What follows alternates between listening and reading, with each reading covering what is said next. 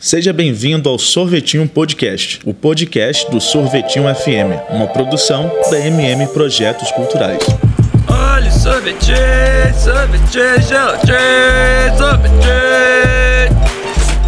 Aqui você fica por dentro da cena da música capixaba através da trajetória dos nossos artistas. No episódio de hoje, Daniel Morello entrevista o cantor e compositor Douglas Lopes. Ele é de Jerônimo Monteiro e ficou conhecido por defender causas sociais em suas composições. Além de ser músico, Douglas é analista de sistemas e presta consultoria musical para artistas.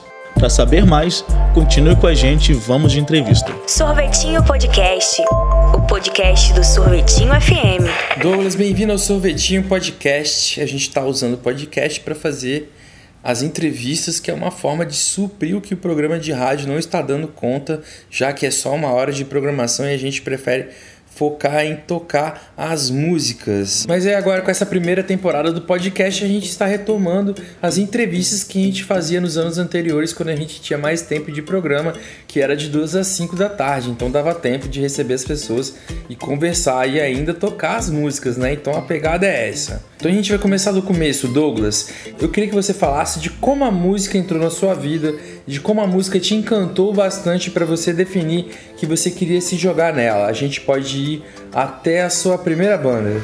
Bom, queria dizer que estou feliz de estar participando dessa edição aí do podcast. Eu sou um podcast maníaco, então, e, e demais, assim. Durmo todos os dias ouvindo vários podcasts, etc e tal. Meu, meu Spotify, se for pegar lá, a ordem de música de, de, de podcast tá, tá quase igual. É, enfim, sou um maior entusiasta do sorvetinho, do movimento todo que vocês fazem há anos. É, bom, sobre a história, eu sou natural de Jerônimo Monteiro, uma cidade muito pequena, né, em tamanho, população, etc., no interior do estado, no sul do estado, é, onde eu passei meus 18 primeiros anos, né, 17 primeiros anos aproximadamente. E a música entrou na minha vida é, de uma forma não, não tão incomum. É, quando você é adolescente, numa cidade do interior, na época em que eu nasci, é, enfim, não vou revelar a minha idade, mas. É, é na época que eu era adolescente, nos anos 90 e tal, é, o que se tinha de, de, de, de referência era MTV, enfim.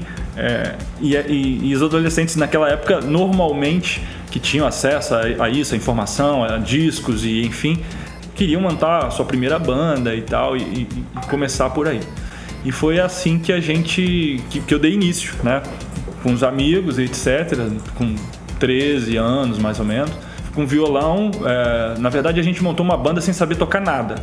Vamos montar uma banda? Vamos só que a gente não sabia tocar nada. Aí cada um escolheu o seu, seu instrumento que mais, é, que mais chamava a atenção e eu escolhi o contrabaixo.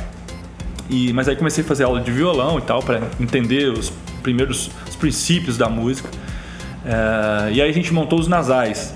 Os Nasais foi minha primeira banda de verdade. Por que os Nasais? Porque todo mundo tinha um, um certo nariz avantajado.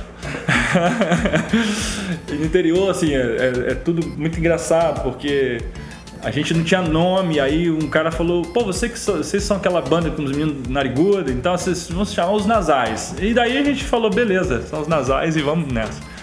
Foi uma fase linda, assim, foi ali que a gente começou a, a realmente é, se apresentar em, em eventos pequenos e tal e, e, e, entender mais ou menos como é que funcionava a música, como que era uma banda e tal. E né? como a sua cidade te tratava, Douglas? É, no início com muita estranheza, porque é, é, uma cidade que não tinha muita vocação, assim, até hoje já melhorou bastante, mas naquela época não tinha muita vocação de, de bandas, de garagem e tal, que as cidades grandes normalmente têm. É, tinha, tinham havido alguns movimentos lá atrás, muito mais velhos que a gente, né? Mas existia um hiato muito grande sem ter uma banda na cidade. Então no começo foi um pouco estranho pro povo e tal, mas é, quando você é adolescente, a sua família tá ali e tal, vira uma coisa engraçada e legal, né? E aí isso começou a expandir para a cidade em si e foi, foi, foi muito bacana. A gente era muito respeitado ali na cidade. Pelo menos eram, éramos conhecidos como os meninos da banda do nariz grande. Era, é, era isso aí. Bom, e aí é, passei uns quatro anos mais ou menos com os nasais e com 17 para 18 anos, eu vim, vim para Vitória, né? Vim morar em Vitória. É, inclusive, é, enfim, 21 anos mais ou menos, né? De Vitória. E aí vim estudar mesmo. Na verdade, fazer pré-vestibular e tal, e, e, com a música meio que em paralelo, né? Era uma coisa que não era um, carro-chefe da vida e tal. Nessa época eu sequer pensava em ser músico e, e ganhar vida com isso e tal.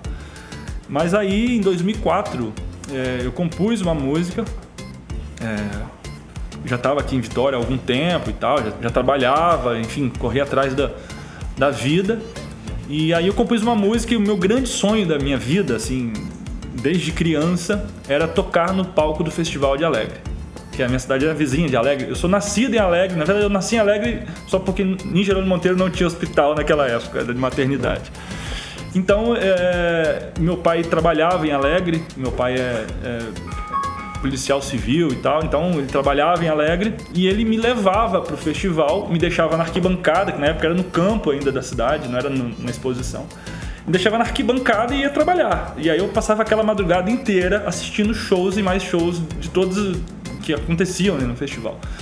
E aquilo virou uma coisa, uma meta da minha vida, assim. Quando eu vim para Vitória, eu já tinha, eu tinha essa meta clara desde criança, assim. Um dia eu quero subir nesse palco, mas assim, eu não imaginava que como era ser músico, eu não pensava nisso. Eu era encantado com aquilo, com aquele movimento, com a música, aquilo me, me, me, me tocou muito. E aí em 2004 eu compus uma música e, e aí na época o Festival de Alegre era um festival da canção, onde se enviava as canções, os compositores do Brasil todo e até fora do país, e eu mandei essa canção. Eu enviei, me inscrevi no festival e nessa, nessa, nesse, nesse ano, né, que foi o ano de 2005, é, foram 1.200 canções do Brasil todo, inclusive tinham canções do Uruguai, Argentina e tal. E a, e a minha música, eu não sei se tinha uma certa cota, não sei como era o critério de avaliação, mas sei que a gente foi classificado entre 22 canções que iriam se apresentar no festival. E aquilo para mim foi assim, a maior vitória da minha vida até então. É, de saber que eu ia realizar aquele sonho de anos e, e, enfim. E a gente chamei os amigos aqui de Vitória, que eu conhecia, que eram músicos e tal. Fomos lá, arranjamos a música do jeito que a gente entendia e e fomos pro festival, fomos lá defender né, aquela música naquela época. Inclusive essa edição do festival foi a última edição que, infelizmente, né, que teve eh, esse lance de ter o festival da canção de verdade, né? Não só os shows dos artistas já consagrados. E aí aquilo foi, de fato, assim, um sonho. A gente viveu uma realidade durante alguns dias é, muito distante, né? A primeira vez que eu vi uma mesa de digital, de áudio grande, e, e, e, por hoje, assim, é muito comum e tal, mas vocês não imaginam, assim, né? O que você sentiu pisando em um palco que você viu como o maior palco que é a sua capacidade naquele momento? Assustador, Tot, assim, totalmente assustado, sabe? De, de não saber aonde eu, o que eu ia fazer. Fiquei parado, assim, congelado, a, a verdade é essa.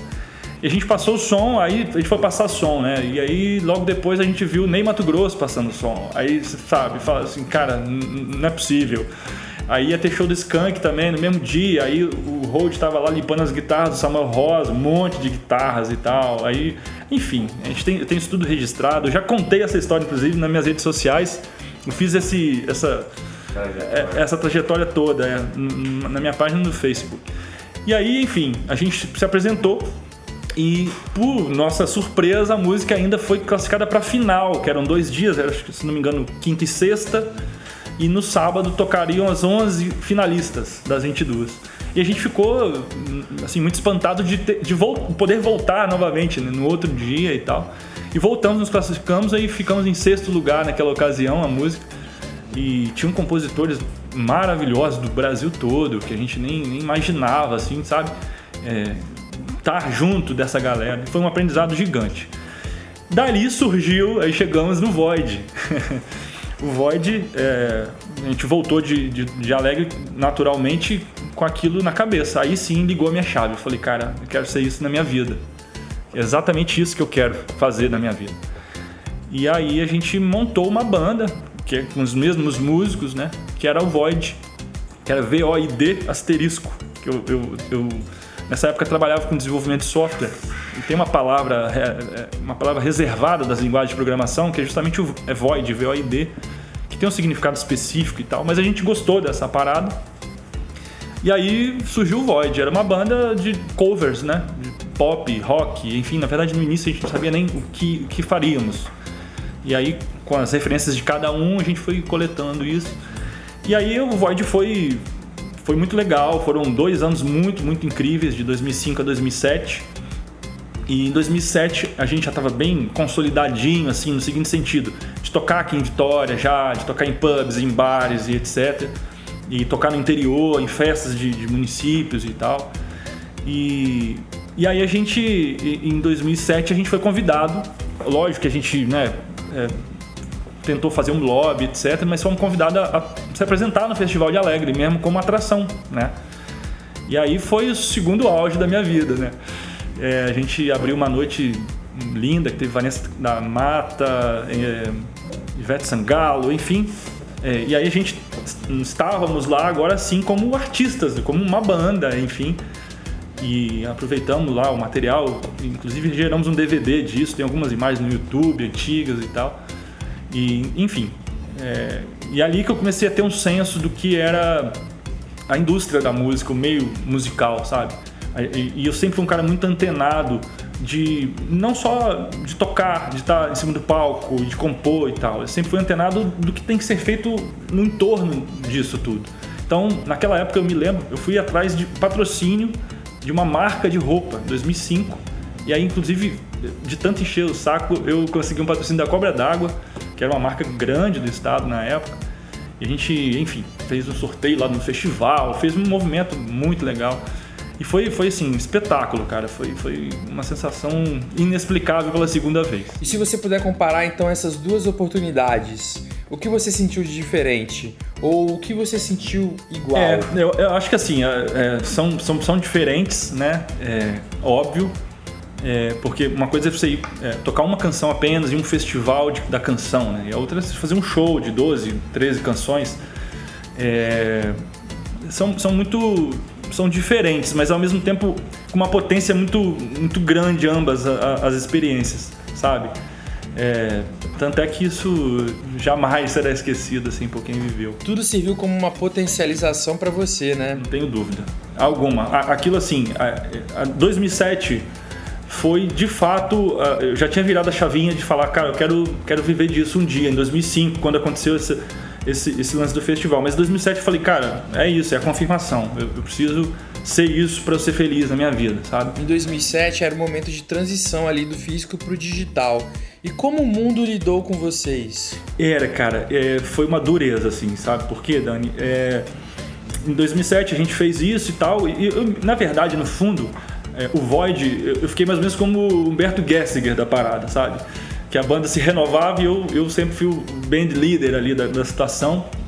E aí em 2009, por aí, que a gente chegou numa formação mesmo de querer criarmos coisas autorais e lançar um trabalho artístico, né? E aí foi a fase mais casca grossa da banda, os músicos eram, né, assim, bem respeitados, enfim. André Junca, é, Vitor Rocha, enfim, e aí a gente, mas todo mundo também crescendo ali, entendendo. E aí a gente começou a, a fomos gravar o primeiro EP da banda e, e foi uma fase muito difícil, porque era justamente a transição do físico para o digital, né? Era uma época de MySpace, essa história toda. E a gente meio que não sabia onde que a gente ia colocar a nossa música. A gente precisava gravar uma obra, etc. Mas e a gente vai distribuir isso como, né? Então foi um, uma época meio de escuridão, assim, pra gente. E a informação, por mais que existisse a internet já, obviamente, há muito tempo, não era uma internet tão acessível e tão fácil como a gente tem hoje, né? Que está tudo muito rápido ali, aquela informação na rede social e etc. Então, pra gente foi difícil. Eu lembro que a gente disponibilizou esse disco no MySpace para download gratuito. Eu jamais faria isso hoje. É, mas foi uma forma que a gente, o primeiro EP, né? E, e, foi a forma que a gente achou que, que a gente poderia, de alguma forma, atingir gente, assim, numa aposta até meio insólita, digo, de passagem. E o segundo, o segundo EP foi mais amadurecido, foi em 2011, eu acho. É, e a gente, aí já, já existiam as plataformas, mas a, SoundCloud evoluiu um pouco mais, eram os primórdios do que a gente tem hoje, sabe? E a gente também trabalhou dessa forma. E, e surtiu um efeito muito pequeno, a falar a verdade, porque é, a gente não, não conseguiu desenvolver um trabalho do físico, que era aquela, aquela, panfletagem que existia antigamente, que você tinha que ir lá, levar sua música, entregar na mão da pessoa para ela ouvir, né? E isso não tinha mais, é, já estava defasado. E também, ao mesmo tempo, a internet não tinha uma evolução tão grande como é hoje, como as plataformas são hoje, né? É, do Spotify, etc. Então foi um, foi um período obscuro. Assim. Hoje os, os, dois EPs estão no Spotify. Procurem Void. Aí a gente aportuguesou o nome para V-O-I-D-E, né? Void, né? Os dois estão lá. Era uma banda de indie rock, né? De garotos que eu, assim, não, nem gosto de ouvir mais porque é, muita coisa já, já foi evoluída, mas, mas como memória é muito, muito legal. Inclusive, uma das canções que eu, uma das primeiras canções que eu regravei agora na fase solo é uma canção do Void, de Calmaria, que se chama. Então vamos falar disso. Essa pegada do artista cansado do produto dele depois de uns 10 anos de não querer mais olhar para trás, porque mudou, né? A pessoa se transformou, a composição evoluiu. O artista não quer ser taxado com aquela estética que ele acreditava um tempo atrás. E eu queria que você falasse um pouco disso na sua opinião. Como você lida com isso? Você que trabalha com as composições muito mais pessoais, com certeza a composição evoluiu, né? Sim, é, houve uma evolução, obviamente, né? Somos seres humanos e o que se espera de nós é que evoluamos, mas é, é, a questão de não ouvir, etc., é, é, é, mais pela, sei lá, por achar que em termos de qualidade aquilo não era tão bom, enfim, né? O que é normal, óbvio, né? Isso aconteceu há 10, quase 15 anos atrás. Né? É, sim, é, houve uma evolução clara em termos de composição. Eu sempre fui compositor da banda e, e as composições, na verdade, não eram é, minhas, particulares minhas. Né? Então, é, como, quando se tem uma banda, normalmente se compõe pensando num, num grupo. Né? Então, assim, é, como, eu, eu, eu, encaro como sendo memória, é, eu tenho um orgulho danado disso, mas demais, não tenha dúvida. É, jamais vou renegar um trabalho meu, assim, de forma alguma. É, mas é, é, isso, assim, é, é olhar para trás e ver que a gente evoluiu bastante, que tem uma obra que está lá e que tem muita gente que curte, inclusive. Eu, eu às vezes abro o Spotify for Artists do, do Void, sempre tem ouvintes lá, assim, muito poucos e tal, porque a gente não divulga, né? Mas de fato tá lá, é uma obra criada, enfim, tem seu valor. Então vamos falar agora dessa transição de quando você acreditou que o Void não ia dar certo, até você voltar a se encontrar nesse mercado como artista solo. Sim, sim, sim. É, bom, 2000 a banda durou, é, eu considero, né, de 2005 a 2015 aproximadamente. É, e eu estava um pouco cansado desse lance de ter banda e banda é uma coisa complicada. boa, prazerosa, mas você tem que sempre dividir com outras pessoas uh, responsabilidades, enfim, é, tomadas de decisão e tal. E esses 10 anos me fizeram, foram, foram intensos e tal. Então eu, eu tava um pouco cansado desse formato e aí falei, cara, já que agora acabou, eu não vou mais ressuscitar com outra formação, né? E aí foi um período de 2015 a 2016 de me reencontrar. E foi ali que, que eu, de fato, a música sempre foi, é, até então, uma importância enorme na minha vida. provavelmente não, com certeza a maior importância da minha vida, mas eu sempre agi em paralelo com trabalho, outros trabalhos, enfim. É, eu fui analista de sistemas durante 12, quase 15 anos, né? E, e, e, depois que o Void acabou, em 2015, que eu virei a chave. Eu falei, cara, eu só vou ser músico agora e eu vou viver disso. E, enfim, doa a mim o quanto doer, doer isso vai acontecer. É, então foi, foi, primeiro foi eu comecei a tocar muito na noite etc é, fazer barzinho restaurante pubs etc montei alguns projetos disso né de covers e etc e sempre compondo muito. Então eu adquiri um, uma bagagem de composições grande né foi acumulando um monte de coisas que a banda não usou e coisas que vieram depois da banda em 2016 eu falei, cara, eu agora acho que eu tô pronto para começar a, a botar a música no mundo de novo. E aí, agora como a, com a minha assinatura, né? E aí com todas as crises que se tem, né? Qual nome eu vou usar, qual não sei o que, sabe? É, e aí eu falei, cara, eu vou fazer da forma mais natural que, que existe. Meu nome é esse, Douglas Lopes. E o estilo que eu vou desenhar as minhas canções é, é o estilo que eu componho. Eu, então eu quero ser o mais, de fato, mais verdadeiro possível, sabe? E eu quero contar as minhas histórias através das minhas músicas, que é o que eu faço. Eu sou um contador de histórias através da música. É isso que eu faço. É, e, e, e, conto histórias sempre, assim. É, é, criou-se um rótulo é, que, eu, que eu conto essas histórias sempre é, relacionadas a causas sociais. E, e, de fato é. E não, não é nada muito intencional, sabe? É, é o que me, me, me, faz compor. Então, é, enfim, eu aceito isso numa boa. E aí em 2016 eu gravei duas canções. É, e 17, 16, 17, isso ficou até um pouco meio adormecido, um, um bom tempo inclusive. É, e aí em 19, e só foi em 19 que eu falei, cara, agora eu vou, vou lançar. E aí eu peguei e comecei a lançar. E a primeira minha estreia, e, enfim, nessa, nesse lance, e até coloquei hoje no Instagram sobre isso, foi o lance da Tartaruga, né? O livro para viver.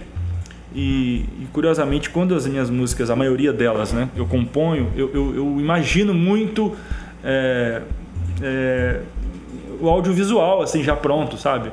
Além da composição, já vem mais ou menos a ideia que eu vou fazer qual clipe, como que eu vou, vou desenhar. E aquela, e aquela ideia do livro viver foi aquela. A tartaruga, eu, eu me vestia de tartaruga e eu ia para a praia de Camburi interagir com as pessoas.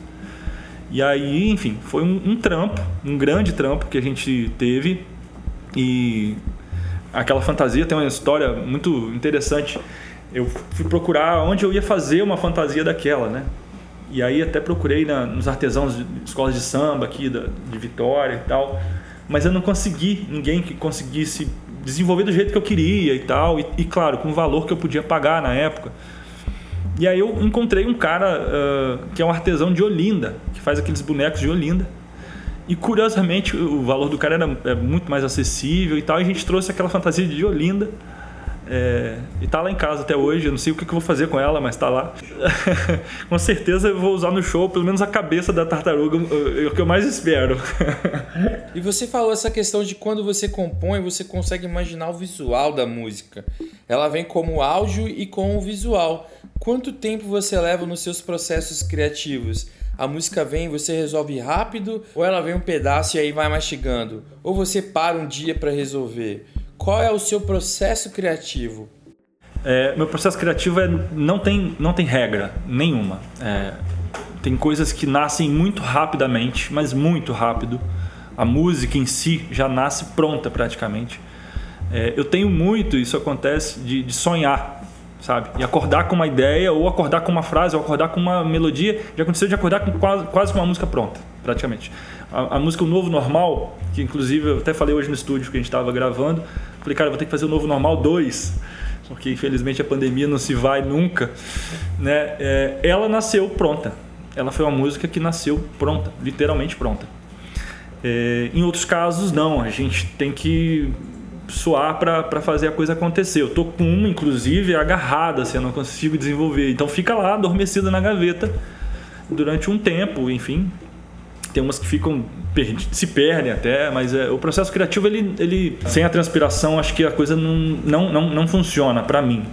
Mas a inspiração tem que acontecer, ela tem que tem que existir. De qualquer forma ela tem que existir.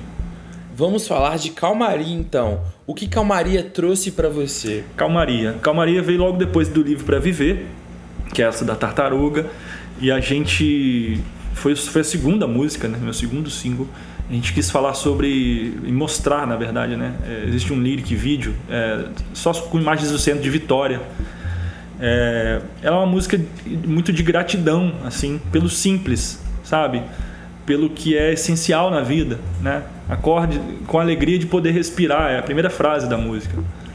E eu quis passar isso com as imagens do centro justamente para mostrar que o centro de Vitória, né? a gente está em Vitória, tem muita gente ouvindo no Brasil todo agora esse podcast, mas é, normalmente os centros das capitais são às vezes muito renegados e sei lá, as pessoas, enfim, têm algum preconceito e eu quis mostrar justamente que existe muita beleza no centro de Vitória, é, é, é um centro maravilhoso, sabe? É, eu não sei se isso se é um senso comum ou enfim. E eu, eu gostaria que fosse. Né? Gostaria de enaltecer tanta coisa linda que tem no centro de Vitória e, e, que muita gente que passa de carro com vidro fechado não, não sabe, né? não vive isso. Então Calmaria foi isso. E, e, o que trouxe foi experiência, nada mais do que experiência de estar nesse, nesse novo paradigma das plataformas e, enfim, é, basicamente isso assim. Vamos falar o seguinte, eu queria saber o que o público te devolveu desses seus primeiros trabalhos. Quando você se lançou, você começou do zero, por assim dizer, né? tinha o respaldo do Void na sua história como compositor. Como você não é um artista iniciante nesse sentido de que você não vai mais pisar um palco e ficar deslumbrado, mas você, mas você se reinventou na situação toda estrategicamente para trazer essa música com a identidade que você queria, como seus 15 mil ouvintes mensais te devolvem em termos de informação mesmo esse feedback? Quem é o seu público? É, eu andei muito repensando isso é, ao, ao, longo dos últimos, das últimas semanas até. Né? É, trabalhei muito, estudei muito plataformas e tal. Esses dois primeiros lançamentos, inclusive, só fazendo um parêntese, é, no quesito de estratégia e etc, estão completamente descolados de tudo que eu fiz depois, né? Porque foi meu início. Eu, honestamente, eu não sabia muito como fazer isso. Você colocou lá a primeira vez, a segunda já não foi isso, o primeiro exatamente. jeito, nem a terceira. É, o que o público me retorna, é, eu andei pensando nisso, é, é, é muito do que você mira, sabe? O que é que você quer receber em troca? Eu acho que é muito mais isso. É, e, e, e, eu estou falando do seguinte: se eu falo sobre causas sociais, é, se eu falo sobre um estilo de vida minimalista, é, é, esse tipo de gente que eu quero conversar. É esse tipo de gente que eu quero trocar ideia, que eu quero aprender coisas, sabe? Que eu quero ter, que eu quero receber força para que eu continue, é, sei lá, enfim, eu não gosto da palavra militar, mas é, que eu continue lutando por essas causas, sabe? É, então é, é, é, esse o retorno. E claro, o retorno óbvio de todo artista é, é, o carinho, é a atenção que as pessoas têm. Ela, é, eu recebo inúmeras mensagens, sem, sem mentira nenhuma, de pessoas que falam que uma música X muda a vida dela. Isso, isso é, é, assim, eu me arrepio, porque é inacreditável, sabe? Você tá no seu quarto, um violão, compõe, compõe uma obra, uma coisa, e isso muda a vida de alguém que está lá do outro lado do mundo, sabe? É, é isso que faz tudo valer a pena. E eu recebo semanalmente mensagens de pessoas assim e isso me emociona demais, mas demais mesmo, sabe? Então vamos falar de estratégias. Como você fez para ter esses 15 mil ouvintes fiéis aí, mensais? Você é um cara que estudou muito depois que começou nessa proposta de se lançar suas músicas online. Você dá consultoria disso, sei que você é analista de sistema e você tem um pensamento mais informático, por assim dizer, mais sistemático, né? Então, como você soube usar esse algoritmo a seu favor? Acho que a pergunta é essa, como né? Como a gente tenta, né? Porque o algoritmo é um robô sem coração. é, é o seguinte, é, depois dos meus dois primeiros lançamentos, é, eu obviamente até tenho um hiato de tempo, né? E eu comecei a querer entender como que é, a, quais eram as regras desse jogo que eu estava jogando. Né? Eu sempre gosto muito de saber quais são as regras, para saber o que eu posso fazer, o que eu não posso. Claro, para ter o maior êxito possível. E meu maior êxito é que minha música chegue a maior número de ouvidos e corações desse mundo, né? É, então, sim, estudei muito, fiz muita mentoria, consultoria, enfim. É, li muito, testei muito, enfim. É, e, e, é isso, assim, é descobrir quais são as regras, como que as plataformas funcionam. É, informação. Não tem segredo, sabe? Não há segredo. E ela é informação que ela nem é seletiva. Ela tá aí, tá todo, todo mundo pode ver, sabe, o, o Dani?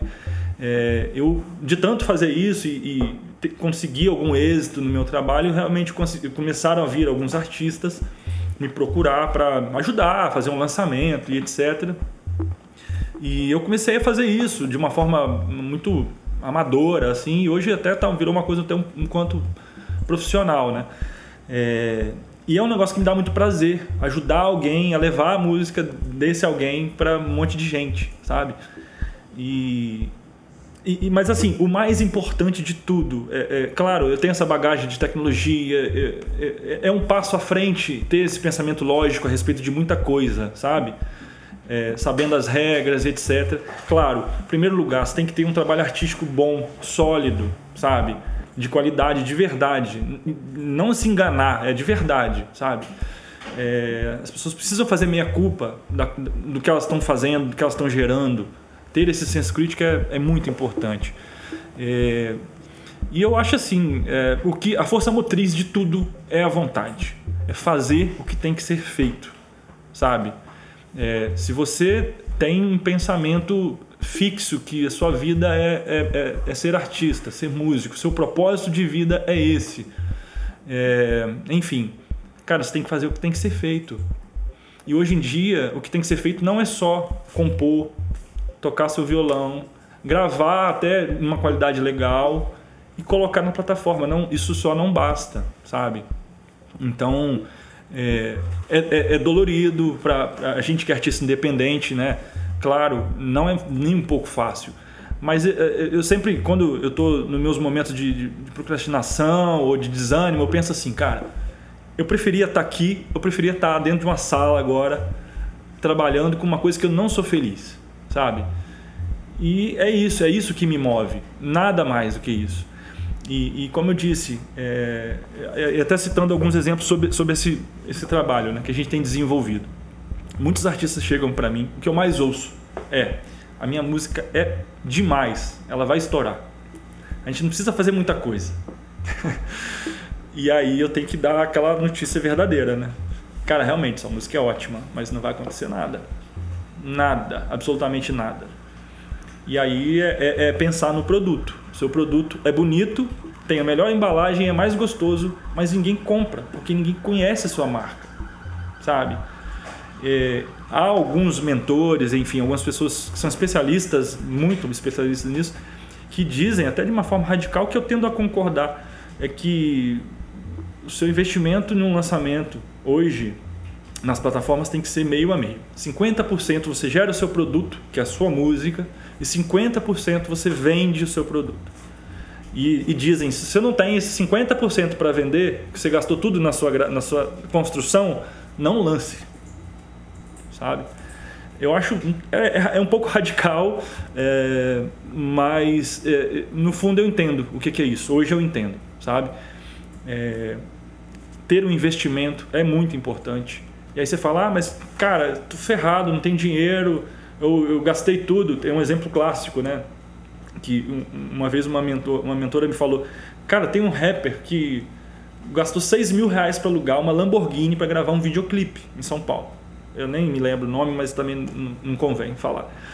E aí, na hora de lançar, ele não tinha nenhum centavo, sabe? A música dele. Então isso não faz sentido nenhum, sabe? É, e nessas indas e vindas, no ano passado acabou, acabei fazendo 20 lançamentos de 20 artistas diferentes do Brasil todo, uma loucura assim. Espírito Santo, Curitiba, São Paulo, Rio, é, Nordeste. Alguns foram espetaculares, deram um resultado ótimo. E aí você fala, mas o que é um resultado ótimo?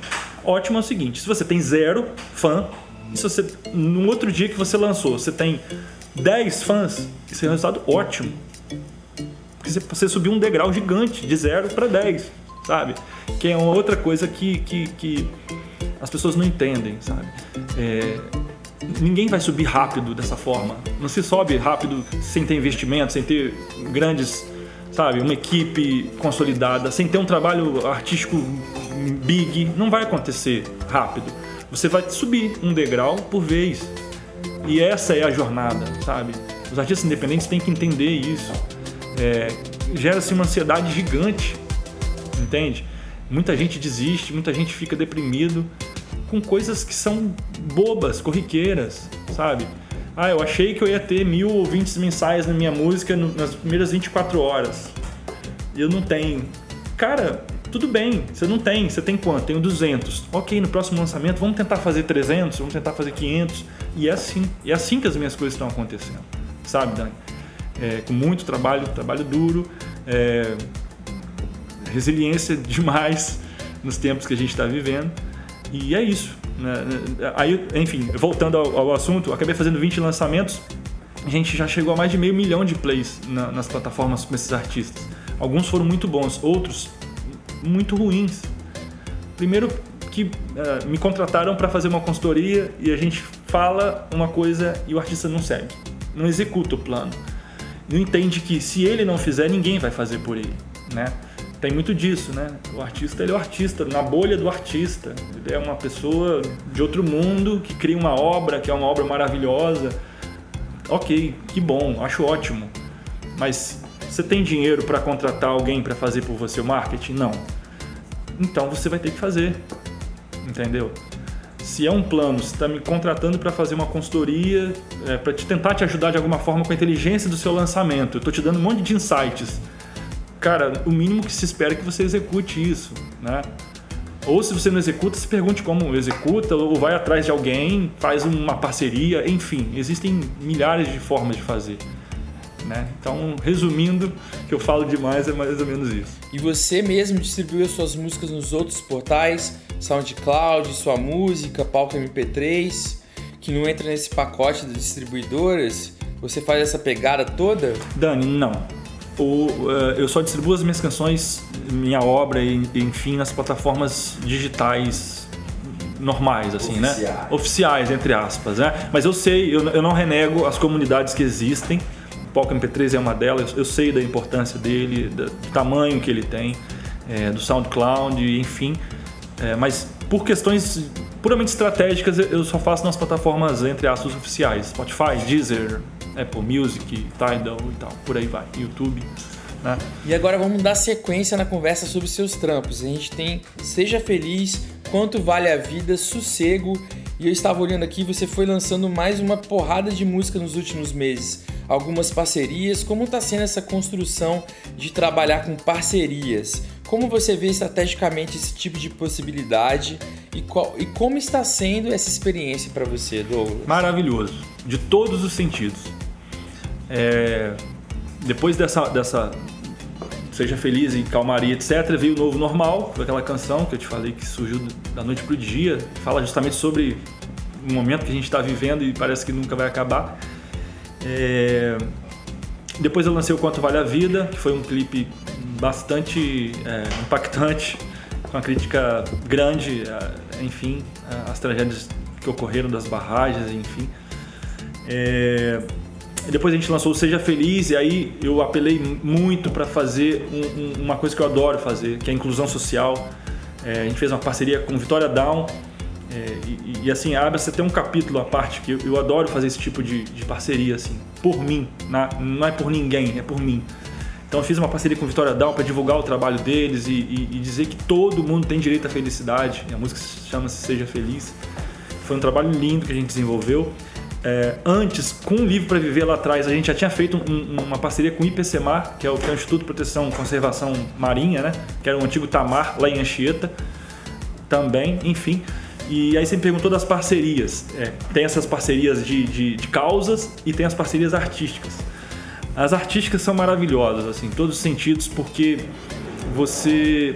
Uh, motivo óbvio é trocar com aquele artista, é, experiência, enfim, aprendizado, né?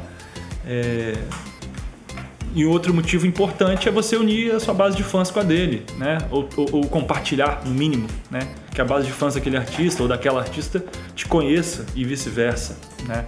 Então essa união de forças eu acho demais, assim. Eu só tenho é, coisas boas para dizer disso tudo. Bons retornos. Excelentes retornos, assim. E, e eu tenho certeza que não são, não são bons para mim, são bons para todos, sabe? É, eu vejo o, o, depois de tudo isso a gente lançou o Minimal Sessions, que foi essa sessão, a última sessão que eu fiz minimalista, são quatro canções que virou um EP e tal. É, e em cada canção tem um artista convidado, né? E eu vejo os números deles, assim, sabe? É, e eu sei que eu contribuí um, um, pouco com aquilo ali, então eu fico muito feliz. Acho que é isso, essa união é, é, é sensacional, assim. Mas você sente o público dos outros artistas vindo até você, comentando, compartilhando, e essa interação acontece pelo Instagram? Ou é uma coisa mais pessoal? É mensagem direta ou é comentário? As duas coisas. As, eh, as duas coisas mesmo, assim. É, eu, eu tem, tem, pessoas que eu sei que não eram minhas fãs, que às vezes eu adquiri de uma parceria dessas, e que hoje vão lá e comentam nos meus posts e tal. Tem muita gente assim. E tem muita gente que manda mensagem direta. Eu tenho, é, assim, uma fã, cara, que é, é, é maravilhosa, assim, a Tereza. Alô, Tereza, se você estiver ouvindo, é um beijo para você. Ela é lá de Recife e ela veio justamente através de uma parceria, sabe? É, então, é isso, é trocar. É, é acho que isso é mais importante, né? Você ampliar a, a, a, direção. Claro que eu procuro fazer, às vezes, parcerias é, com coisas que eu sei que estão no leque do meu trabalho, né? Apesar de que o, o não óbvio me atrai muito, demais, assim, sabe? Mas, é, eu, eu, óbvio, eu estou dentro de um espectro da nova MPB e tal, alguma coisa nesse sentido, então eu tento atrair hoje, como meta de crescimento de base, de fã etc., trabalhos que são um pouco parecidos com isso, né? Natural. Então é, é mais ou menos nessa linha. Então agora vamos falar do Douglas Lopes 2021. Agora depois de ter lançado o Minimal Sessions, o projeto Fogueira, várias músicas lançadas, mais algumas músicas, você vai ter uma hora de show autoral. E quais são os planos para o Douglas Lopes final de pandemia e pós-pandemia? É, bom, eu, tô muito feliz, cara, para te falar a verdade, Dani. É, a gente acabou de, de, de, assinar um contrato com uma grande distribuidora, né, com a One RPM, e isso já vem desde o ano passado. A gente já vem conversando desde outubro do ano passado, alguma coisa assim.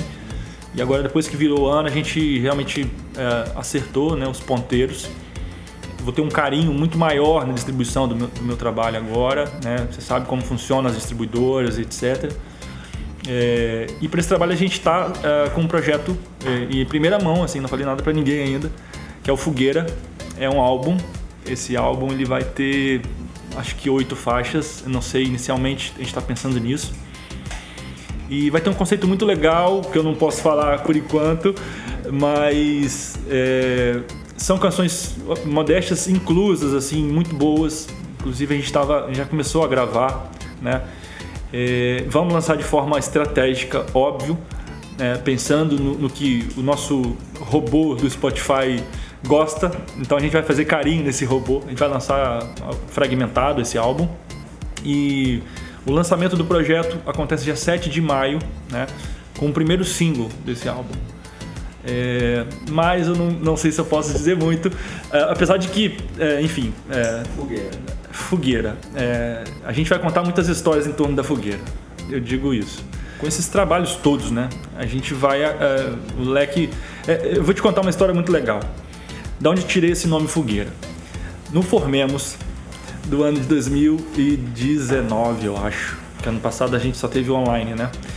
É, teve um, um, não sei se foi uma palestra, enfim. O Pena Schmidt falou uma coisa que eu nunca mais vou esquecer. Sobre a história da, da, do rolê da música, assim, sabe? E ele citou o seguinte, que a música é, é, é como acontecia uma história pré-histórica. Existia uma fogueira com cinco pessoas e, e fazia um concurso de quem contava a história mais legal.